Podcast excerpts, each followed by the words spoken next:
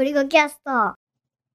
こんにちは、ゴリゴキャストです。今日は、春菜さんが多分2021年の目標というかテーマみたいなものを決めたと思うので、そこら辺の話を聞いてみたいと思います。iPad Workers の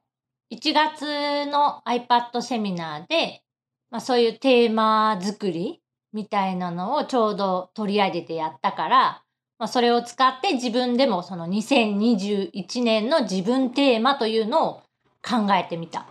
あれなんて効率のいい仕組みなんだろうって思ったんだけどさ、セミナーで使い方を教えつつ、さらに春菜はその場で2021年のテーマを考えて、言ってみれば見てる人からしたらどうやってテーマを考えているかっていうメタ視点でも役に立つというか、まあ参考になる部分があるかもしれなくって、ついでに使い方も学べて、春菜もついでに考えられて都合がいい。ああいうセミナーで、まあ、デモする場合に、一番こう問題になるのがさ、中に入れるデータを何にするかっていうところだったりもして、まあ基本的に自分は架空のデータを作るのがあんまり好きじゃないから、なるべく自分に役に立つことを考えてやってはいる。まあ、あとはあれだよね。その、閉じてる場所でそういうことをやる場合、例えば YouTube に公開するのと違って、そういうのも、あの、無理のない範囲でリアルなデータをそのまま見せられるからね。まあ、全公開だとそれはきっとできないだろうなっていうこともできたりする。で、えっと、いろいろ考えた結果、まあ、ちょっとね、その、かっこいいフレーズにはまだブラッシュアップできてない？うん。だけど、なんとなく、こう三本軸みたいな感じで考えられた。まずさ、3個って、俺もなんとなく3個ぐらい選んでるんだけど、3個の理由はあるの？なんとなくバランスがいいのと、一個だと、どうしてもその、すべてをこう、その軸っていうか、そのテーマに寄せていくのっていうのは難しかったりもするけど、例えばなんか、二つ三つあれば、どれかには当たるわぐらいの、その懐の広さ的な意味での三つと、あとは、なんかその、三角形って、こう、バランスがいいというか、安定してる感じになるやん。まあ、すべ、あの、常に3つの均衡を維持しようという力が働くよね。で、そういうのもあって、まあ、特に3個じゃないとダメって決めてるわけではないけど、ここ何年かはずっとその自分テーマっていうのは3つ掲げてやっている。まあそうだね。1個か3個とかが良いのかなって俺の今話していての印象かな。1個に絞り切って明確にするのも良いかもしれんし、3個ぐらいあって、こう、うまく3つをバランス取れるように考えていくみたいなこともいいかもしれないし。で、えー何に決まりましたか？えっと、まずはね、その価値っていうのをちゃんと定義して、言語化して届けたいみたいな。すっげえ、なんか、ブラッシュアップされとるかわからんけど、なんか、あの、そんな気取った感じで大丈夫な。うん、まあ、その、なんていうのかな、こう、ちょっと格好つけた感じにはなるんだけど、ん結局自分がどうしたいかって言ったら、その、本質的な価値みたいなものを、ぱ重視していて、それは例えば自分が、まあ、価値を見出す場合、まあ、もらう側でも、えっ、と、与える側でも、どっちにしても、その、本当の価値みたいなのやっぱ届けたいよなっていう。まあ最近よく言っているあれだよね。iPad のこのアプリの使い方うんぬんっていうことじゃなくって、なんでこのアプリを使うのかみたいな話がしたいとかっていうのも、多分それに通ずるようなことなんかな。そう。で、それをちゃんと、その、定義して、こういう、こういう、こういうことだから、こう、こう、こうなんだよっていうのをちゃんと言えるようにしたい。まあ、言語化できるようになりたい。価値を言語化して伝える。そうそう、それそれ。ああ、俺かっこいいね。そっか、そうやって、そっか。俺、そういうのなら、春菜よりはできるかもしれない。そう、多分うまいんだよね、ゴリゴさんの方が。そうか、1個目は、えっ、と、価値を言語化して伝えること。で、二つ目が、まあ、ちょっとそれに、えっ、と、寄ってる部分はあるんだけど、まあ、良質なコンテンツメーカーを目指したい。めっちゃ同じな気がするんやけど、ちゃうの。えっとね、まあ、もう、じゃあその下の階層になるのかもしれないけど、まあ今さ、毎日5分間プロクリエイトを使ってモンスターを書き続けていて、えっともう多分10日以上経つんだけど、まだずーっと続いてて、で、そこで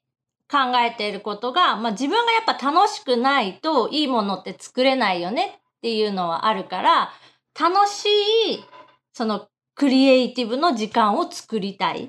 それをなんか良質な、まあ、コンテンツメーカーになりたいみたいな。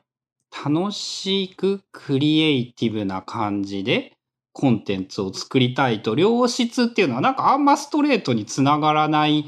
ような気がするんだけどまあ、ただのそのコンテンツメーカーを目指すやと、まあ、作ってれば OK になるやん。まあ、じゃなくて、自分でもやっぱ楽しめて、人も楽しませられるような、そういうコンテンツを作りたい。春菜が楽しそうにしていることによってみんなも楽しくなるということが理想？理想はそでそのやっぱやりたいというかテーマとしてはコンテンツメーカーであることはやっぱ大事でう。まあ、自分がやっぱ作りたいのはあるから。で、それを春菜が楽しそうに配信することによって、周りの人もそれを見て楽しいと思えるようになること？そう、楽しさに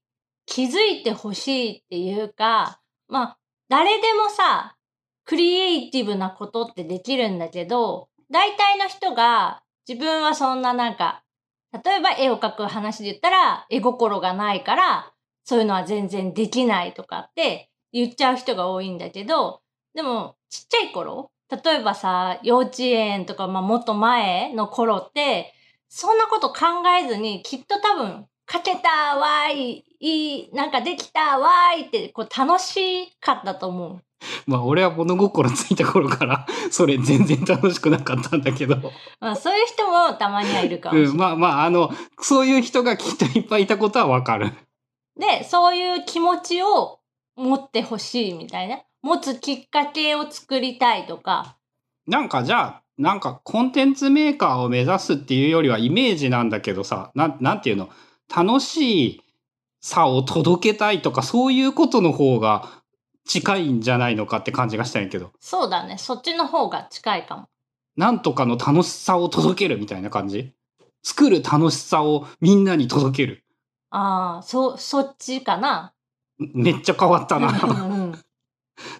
と、あともう一個？もう一個が、その自分の価値観じゃないけど、こう、フラットに、でも、こう、多視点から見る。フラットにいろんな視点から物事を考えるみたいな感じ？できるだけその偏見が入らないようにしたい？だ偏りがなく、こう、自分にはこういう気持ちがあるっていうのは、まずとりあえず置いといて、まっさらな状態で、こう物事を見る。何に対してとかなんかそういうのはあるの？何に対してそうしたいとか？もうすべて。例えば？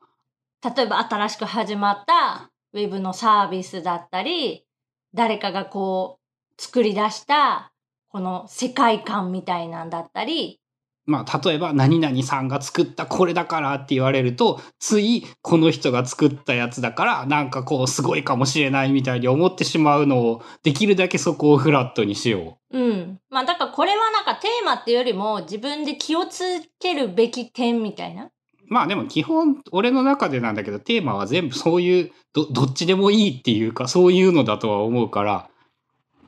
まあそれはでもシンプルにフラットな視点で物事に接するとかそういう感じ？あとはその多視点っていうのも含めたい。その何にもない状態で、前知識もなし、自分の考えとかもそういう世間の評判とか、そういうのも何にもない状態で、ちゃんとその本質っていうかものを受け取って、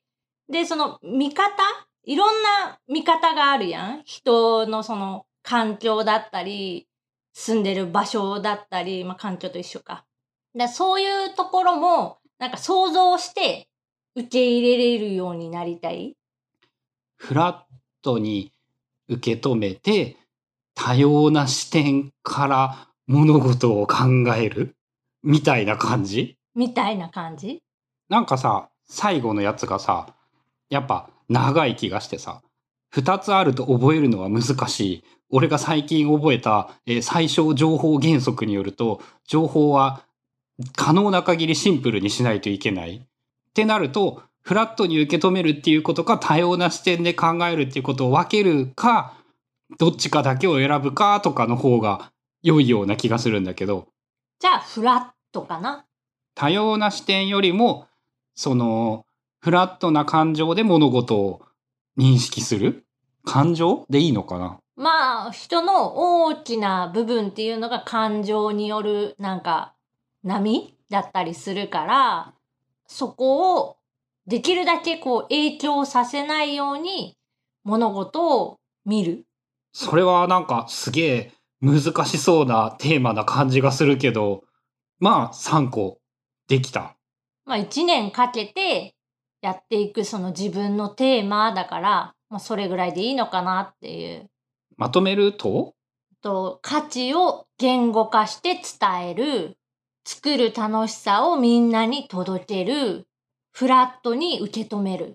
かっこいい感じのやつになですね。なったね。うん。あ、どうもありがとうございます。あ、いえいえ、ご参考になれば幸いです。これをさ、ちなみにどうやって忘れないようにする？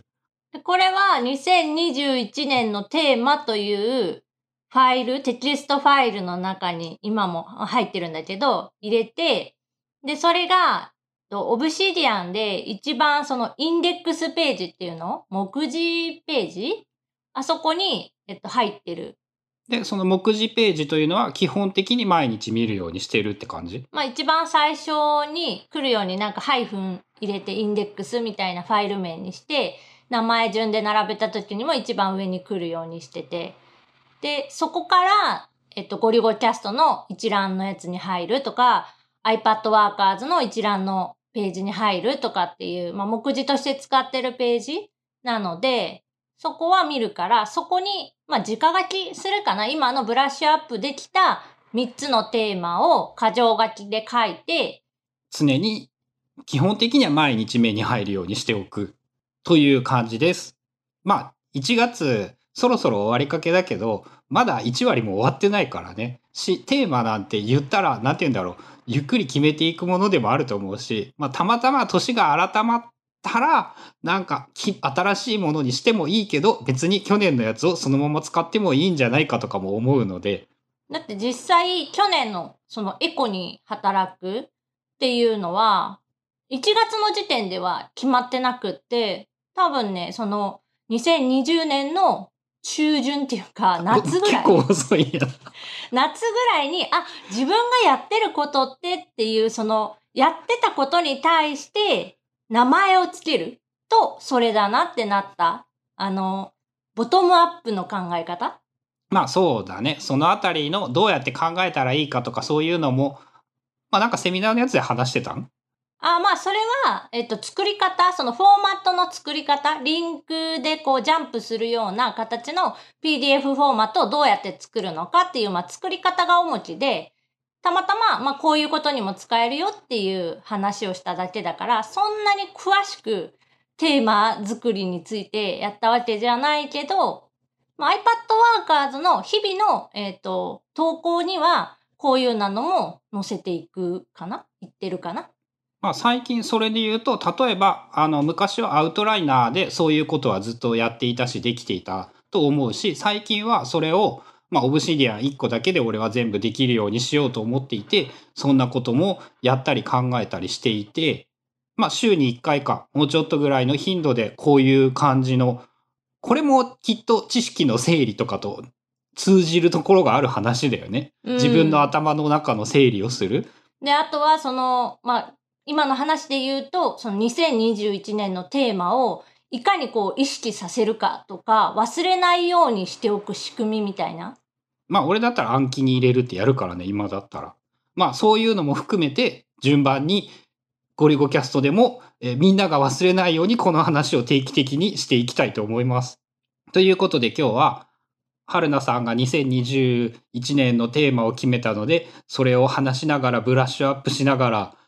まあこんな感じにしたらいいんじゃないのかなっていうお話でした。